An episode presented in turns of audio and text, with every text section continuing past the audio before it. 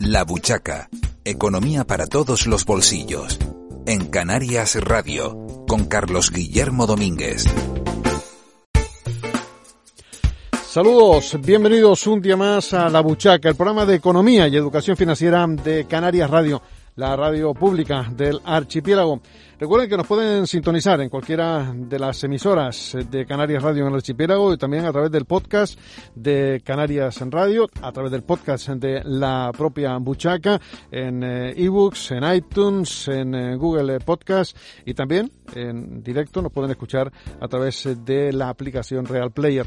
Hoy vamos a tener una parte importante de territorio Nomad y para ello, como siempre, cuando entramos en territorio Nomad, saludamos a nuestro compañero Carlos Jiménez. Carlos, saludos. Saludos, Carlos, de Carlos a Carlos, un día más. efectivamente. Mira que, mira que gusta el, juego de la oca, ¿eh?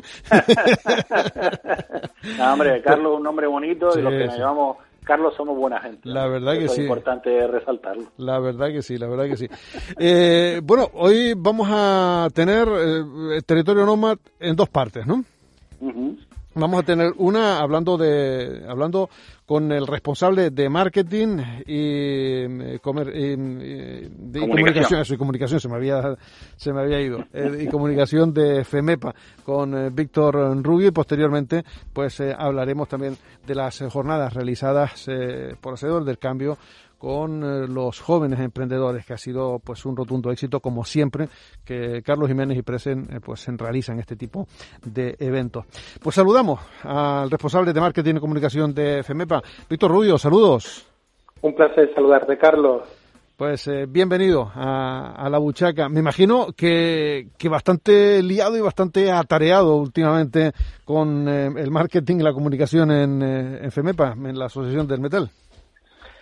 Sí, afortunadamente nosotros somos un referente entre las 33 asociaciones que representamos y dada la coyuntura, eh, pues eh, tenemos que estar catalizando permanentemente pues toda la información que nos llega para orientar a nuestro sector empresarial y, tomar las mejores decisiones, pues sobre todo pues en, en, estos momentos en los que nos encontramos. ¿no? La guerra de Ucrania está afectando eh, prácticamente al 70% de las empresas del sector de metal, bien por suministros, bien por el, tema de los costes, el, transporte, etcétera. Y bueno, estamos terminando un informe que publicaremos casualmente mañana para eh, vislumbrar ¿no? exactamente qué es lo que está ocurriendo y qué es lo que afecta y qué medidas están tomando las empresas del sector. Carlos. Pues sí, no, evidentemente todo todo influye y esto parece que es el el, día de la marmota, ¿no? Cuando no es el petróleo, cuando no es la guerra, cuando no es China y cuando no es. La verdad es que uno ya, ya, yo, yo estoy haciendo harta reflexión desde hace tiempo, ¿no? Pero a ver cuándo empezamos a pensar ya más de, desde Canarias hacia Canarias, ¿no? Porque el 85% de lo que consumimos viene de fuera y, esto es, esto es un, un, tema tras de otro. Pero bueno, Víctor, el tema de, del metal, FEMEPA, va creciendo en empresas, en puestos de trabajo. Lo digo porque como parece que todo va digitalizándose y parece que lo que lo que no lleve una tablet y no lleve tal, pues parece que está condenado a morir. Lo digo por los salarios de soldadura, de fontanería, electricidad. ¿Cómo, ¿Cómo está el sector? ¿Crece? ¿Se estanca? ¿Baja? ¿Cómo está la cosa? Bueno, afortunadamente el, el sector del metal, que genera en torno al 8 o 9% del Producto Interior Bruto de nuestra comunidad autónoma, eh, eh, ha crecido, sigue creciendo, puesto que las profesiones de oficios, de todos los oficios que nosotros representamos, siguen teniendo una gran demanda. Eh, afortunadamente, en la pandemia, a pesar de que el turismo tuvo un colapso absoluto, pues las empresas, las, grandes instalaciones hoteleras, pues demandaron, aprovecharon para realizar eh, eh, reformas, eh, mantenimiento y nuestras empresas del sector del metal, sobre todo vinculado a la construcción del metal, pues eh, tuvieron una gran demanda de profesionales cualificados. A día de hoy, las profesiones de oficio relacionadas con instalaciones, instalación de fontanería, climatización, refrigeración industrial, las instalaciones eléctricas, eh, instalación de ascensores, o sea, todo lo que tenga que ver con instalaciones en edificios, energía renovable, eh, mm, o sea, pues absolutamente todas tienen una auténtica demanda real en el mercado laboral. Actualmente en nuestra agencia de colocación pues tenemos más de, de 50 ofertas no atendidas de estas especialidades de oficio y, realmente son un atractivo no solamente para eh, eh, aquellas personas que ya trabajan en el sector y que quieran diversificar y ampliar sus conocimientos en el sector del metal, sino para todos aquellos jóvenes que ven en, en, nuestra formación una salida laboral inmediata al mercado. Y esto, Víctor, que estás comentando, cómo, cómo encaja, ¿no? Porque lo comentamos también en, los encuentros, ¿no? En el encuentro de, la semana pasada, eh, con la tasa altísima que hay de, de paro, cómo es que hay de puestos de trabajo que no se cubren, ¿no? La verdad es que el dato es terrible, ¿no? el dato es terrible. Actualmente estamos en un, una media aproximadamente en un 23% de, de tasa de paro en Canarias, pero tenemos la tasa de desempleo juvenil, estamos en un 54% la tasa de desempleo juvenil más alta del territorio nacional. Entonces, eh, nuestros jóvenes realmente no están orientados hacia aquellos sectores donde se está produciendo empleo en este momento o donde se va a producir empleo en el medio largo plazo. en el sector del metal tenemos eh, la creación de empleo, de empleo gira en torno a la, a la economía verde, a la economía circular, a la economía azul y a los sectores tecnológicos. son los, ahora mismo los, los cuatro pilares que están eh, apostando por, por la diversificación de nuestra economía y donde se está generando empleo y donde se va a generar gran cantidad de empleo. Y ahora, si quieres, Carlos, te explico, pues, eh, por ejemplo, pues, en el sector de la economía sur, ¿no? Pues eh, en el sector de las reparaciones navales, todos somos conocedores que, en, en, la ciudad de Las Palmas de Gran Canaria está el astillero más importante del Atlántico Medio.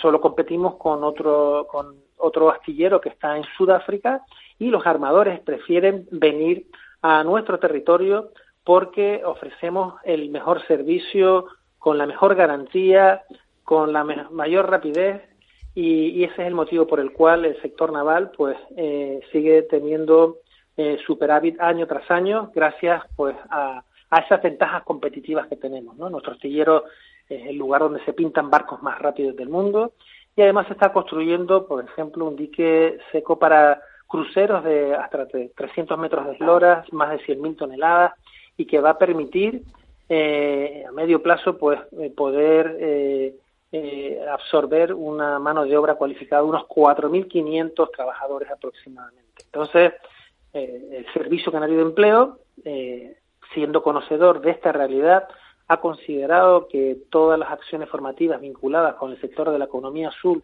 y aquellas especialidades vinculadas con los astilleros pues sean de prioridad 1 plus, ¿vale? Para que eh, poder anticiparnos a esa, a esa demanda, ¿no? Igual que, por ejemplo, en el sector náutico deportivo, pues también se van a construir esos 1.200 nuevos atraques en la Marina de las Palmas de Gran Canaria y está en construcción en este momento el, el, el varadero para megayates que, tiene previsto por su finalización por dentro de un año, año y medio aproximadamente, y se va a demandar una gran cantidad de mano de obra de todas estas especialidades de oficio, en concreto pues mecánicos, soldadores, electricistas náuticos, carpinteros de ribera, fontaneros, eh, instaladores eléctricos, climatizadores, todo vinculado, en este, en este caso en concreto, pues al mundo naval, ¿no?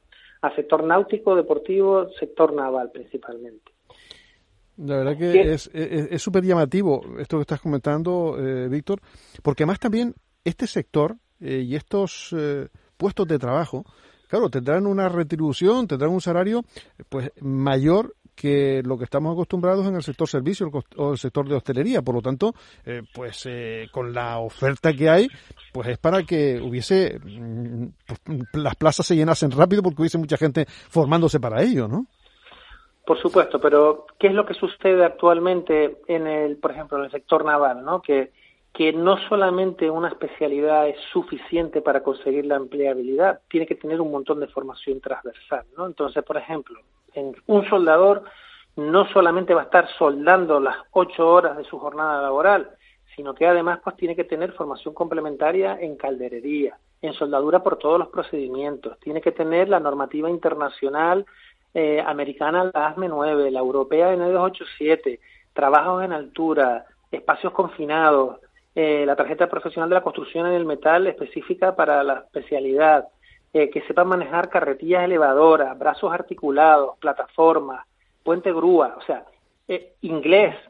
En el puerto, no, todo ello, claro, todo ello hará que la retribución sea en consecuencia pues directamente proporcional a la preparación que tiene. Lo que pasa es que hay que prepararse bastante hay que prepararse bastante. O sea, no solamente una sola especialidad, sino un montón de formación complementaria que es necesaria para conseguir empleabilidad. Ahora se abre también un nuevo melón con, con una nueva oportunidad con, con, la eólica offshore.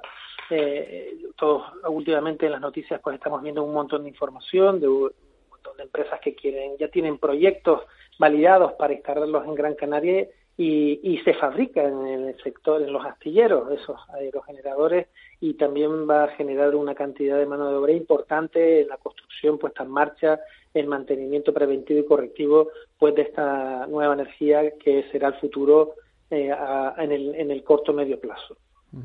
Y Víctor, eh, estamos hablando, me alegro un montón, ¿no? Que se puedan generar estos, estos, estos miles de puestos de trabajo. También recuerdo Chira, Soria, la, la, la, central esta, que también se habla de 4.000, 4.500 puestos de trabajo.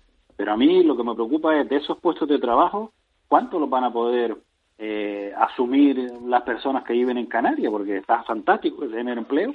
Y yo que quede constancia que no tengo nada con que venga gente de fuera a trabajar aquí, todo lo contrario, eso nos enriquece. Pero de la gente que está aquí y tanto paro, ¿vamos a ser capaces de cubrir esas plazas de trabajo o esos puestos de trabajo o vamos a tener que recurrir a, gente que viene afuera, porque es una pena, ¿no? Se, están dando los pasos, tenemos suficiente capacidad de formación, hay suficiente interés, que esas otras, ¿no? Por parte de nuestra juventud para entrar en, esto, en estos sectores. Mira, está claro que, que, la mano de obra cualificada pues se consigue a través de, de, la formación profesional, a través de la formación reglada o a través de la formación profesional para el empleo.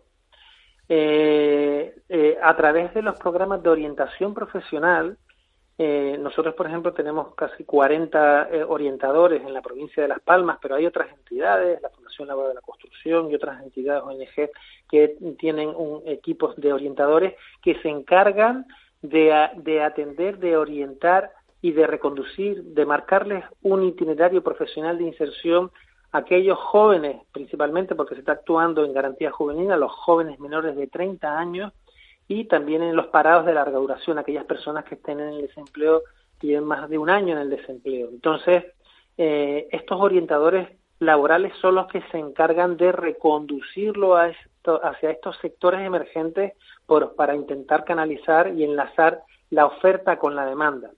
Está claro que muchos jóvenes no piensan en ser fontaneros o ser albañiles o ser electricistas porque igual no han tenido una vinculación en, el entorno familiar, pero cuando tienen la oportunidad de aprender una profesión en un corto periodo de tiempo que les lleva al empleo y además a un empleo estable, pues les cambia la vida, ¿no? Yo te pongo un ejemplo, por ejemplo, el curso de instalador electricista se consigue a través del Servicio Canario de Empleo en un año. Les dan el carnet de profesional habilitado y estás perfectamente capacitado para ser instalador electricista, mientras que, por ejemplo, en la Consejería de Educación pues tardaría dos años de ciclo medio, más otros dos de ciclo superior son cuatro años, o en un grado otros cuatro años para poder eh, tener el, el carnet de profesional habilitado. O sea, esto es formación monográfica especializada dirigida a formar a especialistas. Y, y, bueno, pues eh, el camino para encontrar un empleo a corto plazo, bien seas un joven menor de 30 años, porque es donde se concentra el, el mayor número de desempleados, o bien seas un parado de larga duración, pues tienes la oportunidad de, de poder encontrar un empleo en un corto espacio de tiempo. Mira, ayer en un programa también que tuvimos en la radio, eh, tuvimos la suerte de que un alumno se acercase a contar su experiencia y era un militar de 45 años. Los militares, cuando terminan su vida profesional, a los 45 años, retornan al mundo laboral les queda una pensión residual que, es mínima, ¿vale? Pero estas personas que hacen con 45 años, pues gracias a este tipo de formación, pues los militares cuando finalizan su periodo, pues tienen una posibilidad de incorporarse al mercado laboral, y en este caso este era un señor de 45 años que era músico de, del ejército y estaba haciendo un curso de frigorista. Y era el alumno más aventajado, o sea que hay oportunidades no solo para los jóvenes, sino para aquellas personas mayores de 45 años o parados de larga duración que tengan la, que vean la oportunidad de encontrar un empleo a través de estas profesiones de oficio que además eh, se genera un empleo estable y lo ganan muy bien. Pero como decía, eh, Carlos, eh, en Canarias concretamente, ¿qué posibilidades se está teniendo o a nivel de porcentaje de, de, personas que pueden ocupar esos puestos y no tener que venir de fuera? Mira, nuestra última tasa de inserción está en el 68%, o sea, 7 de cada 10 alumnos que hacen cursos con nosotros en el sector del metal encuentran un empleo. Está fenomenal. Es una tasa muy alta porque evidentemente el 50 el 50% de la inserción laboral es con la competencia técnica y el otro 50% es la, la parte actitudinal, las competencias transversales, ¿vale? Que son también actitudes y competencias que nosotros impartimos pues para poder conseguir esas altas tasas de inserción. Y puesto que nosotros representamos a nuestras 1.500 empresas, los destinatarios eh, son nuestras propias empresas, por lo que nuestra formación eh, es de alta calidad, no solamente por las instalaciones que tenemos, tenemos las mejores instalaciones de Canarias en cuanto a a maquinaria, herramientas y materiales, sino también contamos con el mejor equipo docente porque todos son grandes expertos profesionales de cada una de las especialidades que ellos representan. Hasta el punto de las buenas instalaciones, Víctor, si, si me corrige si estoy equivocado, que viene incluso de otros países a visitar las instalaciones y a ver el sistema de formación por lo por lo buena por, por, lo, rentable que es, ¿no? ¿Estoy equivocado? Eh, eh, hemos recibido visitas en los últimos años de prácticamente todos los países del África Occidental. Eh, han venido sus comisarios eh, europeos, eh, la ministra de la República de Angola, el ministro de Sudáfrica, ha venido el presidente de la CEWASI, que son los, los 15 países del África Occidental que están en vías de desarrollo, simplemente porque tenemos un modelo de formación que ellos necesitan. O sea, somos expertos en formar a jóvenes sin estudios en especialidades de oficio. Y en, entre cuatro meses y un año formamos a todos estos especialistas con, con formación especializada, monográfica, y ellos, ese, ese es el modelo que ellos quieren importar, que personas sin conocimiento previo tengan una oportunidad laboral para eh, que a través de esta formación especializada eh, puedan eh, incorporarse rápidamente al mercado. Entonces, han venido a ver nuestra metodología que han querido importar, o sea, no solamente la orientación para irlos, eh, o sea, orientación, la formación y la intermediación laboral, ¿vale? Esa oficina que enlaza la oferta con la demanda, está es interlocutor permanente entre las necesidades de la empresa y, y nuestro centro de formación. Eso es súper importante. Entonces, en esa triangulación se produce eh, eh, esas, esas, esas conversiones ¿no? de, personas sujetos pasivos laborales en activos laborales en un corto periodo de tiempo. Y ese es el motivo por el cual eh, quieren invertir en copiar este modelo de negocio. Y, y Víctor, al final mm, estamos hablando de que igual hay pocos jóvenes o personas no tan jóvenes que, eh, que no conocen la, la, ventaja de hacer esta formación con FEMEPA, formación corta, intensa y muy práctica para luego conseguir un puesto de trabajo. ¿Cómo podemos hacer? ¿Visitar a los institutos? ahora mismo es que es curioso, o sea, casualmente estaba hablando con, con la responsable de formación de FEMEPA y me estaba comentando que están teniendo problemas de captación y yo no lo entiendo porque o problemas de captación para para, eh, eh los cursos. Una, oferta de, de, climatizadores, frigoristas, eh, para el tema de calefacción, agua caliente, o sea, que son profesiones ultra demandadas eh, y que se les da un certificado de profesionalidad de nivel 2, que tienen prácticas en empresas, eh, o sea, mm, vamos, es un regalo, un llave en mano para todas aquellas personas que tengan la oportunidad de acceder a estos cursos eh, y, se enganchan a la vida laboral en cuestión de 5, 6, 7 meses como mucho. Eh, y, ahora mismo tenemos una oferta abierta en nuestra página web en www.famepa.org en el que pueden acceder, realizar la prescripción y, pasar a los procesos de selección. En nuestros centros de formación se respira un ambiente eh, de trabajo y de colaboración excelente porque somos expertos en cambiarles la vida de las personas a través de la formación y del empleo. La verdad es que me parece pues extraordinario eh, esa tasa de inserción y, me parece me parece increíble el que se esté encontrando dificultades para llenar todas las plazas de formación cuando prácticamente, hombre, no se está diciendo que se garantiza, pero casi casi, es decir, porque se, está tan demandado que no se llena toda esa demanda con la oferta de, de Por supuesto, mira, toda la parte de la mecánica, o sea, Canarias tiene la tasa más alta de, vehículos por cada mil habitantes. Tenemos 850 vehículos por cada mil habitantes y, y se necesitan mecánicos. Mecánicos, eh, pero no solamente de mecánica, electromecánicos, de transmisiones, mecánicos de motocicletas, mecánicos navales, mecánicos náuticos, y, y es que es, mayor la, la demanda que, que, la oferta. Entonces, eh, eh, gracias a que en Canarias también hay una gran afición al mundo del motor, somos proveedores de, de, mecánicos de todas estas especialidades, pero que rápidamente una promoción de 15 alumnos eh, eh pues nos los quitan de las manos. Entonces, eh, estas 32 especialidades que nosotros impartimos, pues actualmente están teniendo una gran demanda por parte de nuestro sector empresarial. O sea que yo animo a los oyentes, a los jóvenes, a los no tan jóvenes, a aquellos que estén en el desempleo, que visiten nuestra página web y, busquen pues qué opciones son las que ahora mismo están abiertas eh, y, que se animen a inscribirse y a conocer nuestro centro y, a participar para que en un corto periodo de tiempo pues puedas cambiarle la vida a través de, un empleo, de un empleo estable y bien remunerado. Hablabas antes, Víctor, también del tema de las competencias transversales, que a nosotros nos interesa mucho, evidentemente porque siempre decimos, ¿no? Que, bueno, puede ser el mejor mecánico del mundo, pero si no te sabes relacionar con los demás, si no tratas bien los clientes, si no sabes trabajar en equipo, si no te expresas con cierta fluidez, es muy complicado a lo mejor encontrar trabajo no, pero mantenerlo sí, porque claro, si no no, no no no encajas en, eh, con el equipo que está en la empresa, al final terminas saliendo afuera porque eres una, un agente distorsionador, vamos a llamarlo así, ¿no?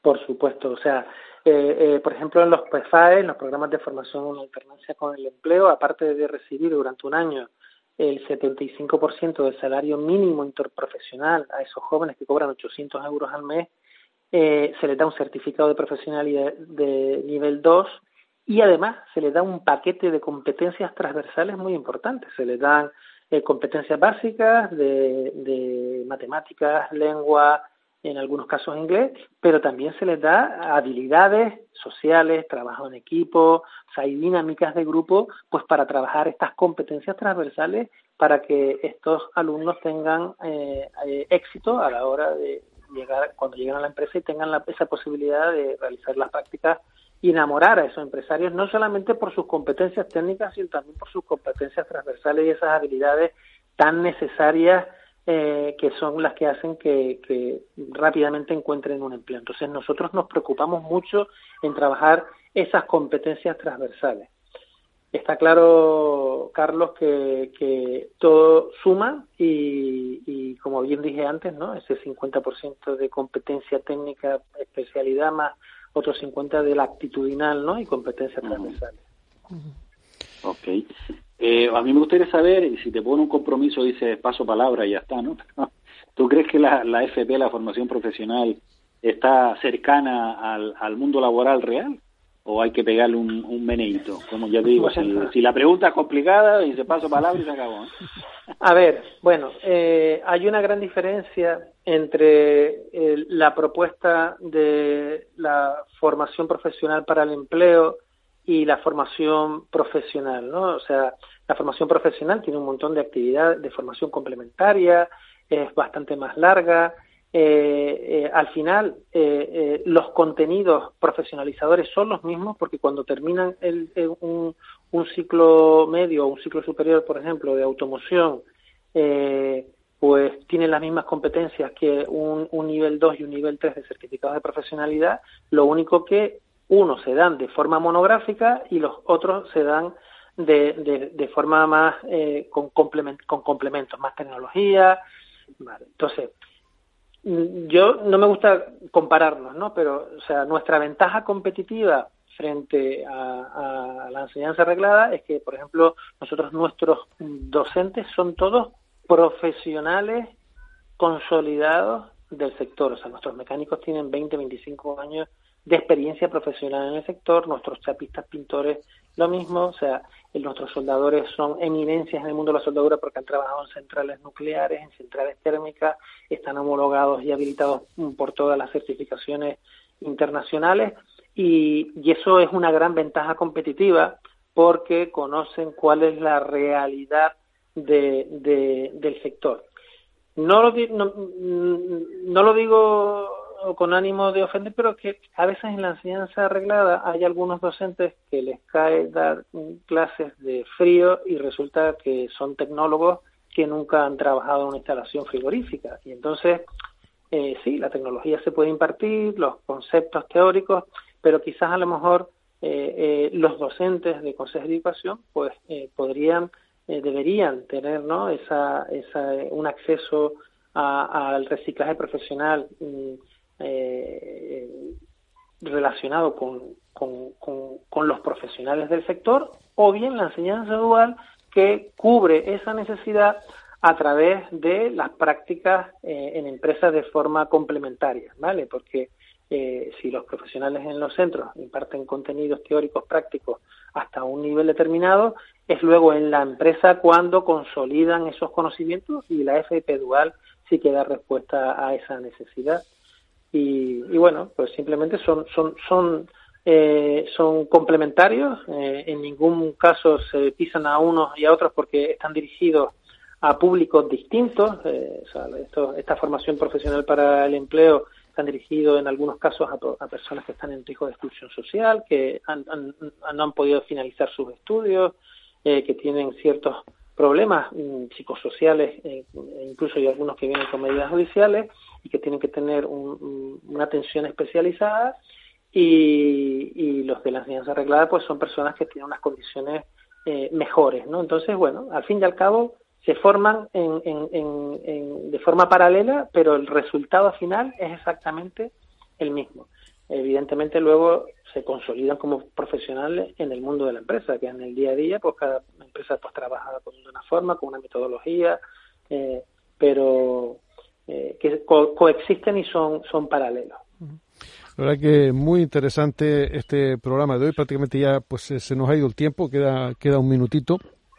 Eh, tan solo en este minuto, Carlos, si pudiese, cambiando de tercio, comentar algo de, del programa de innovación y, juventud.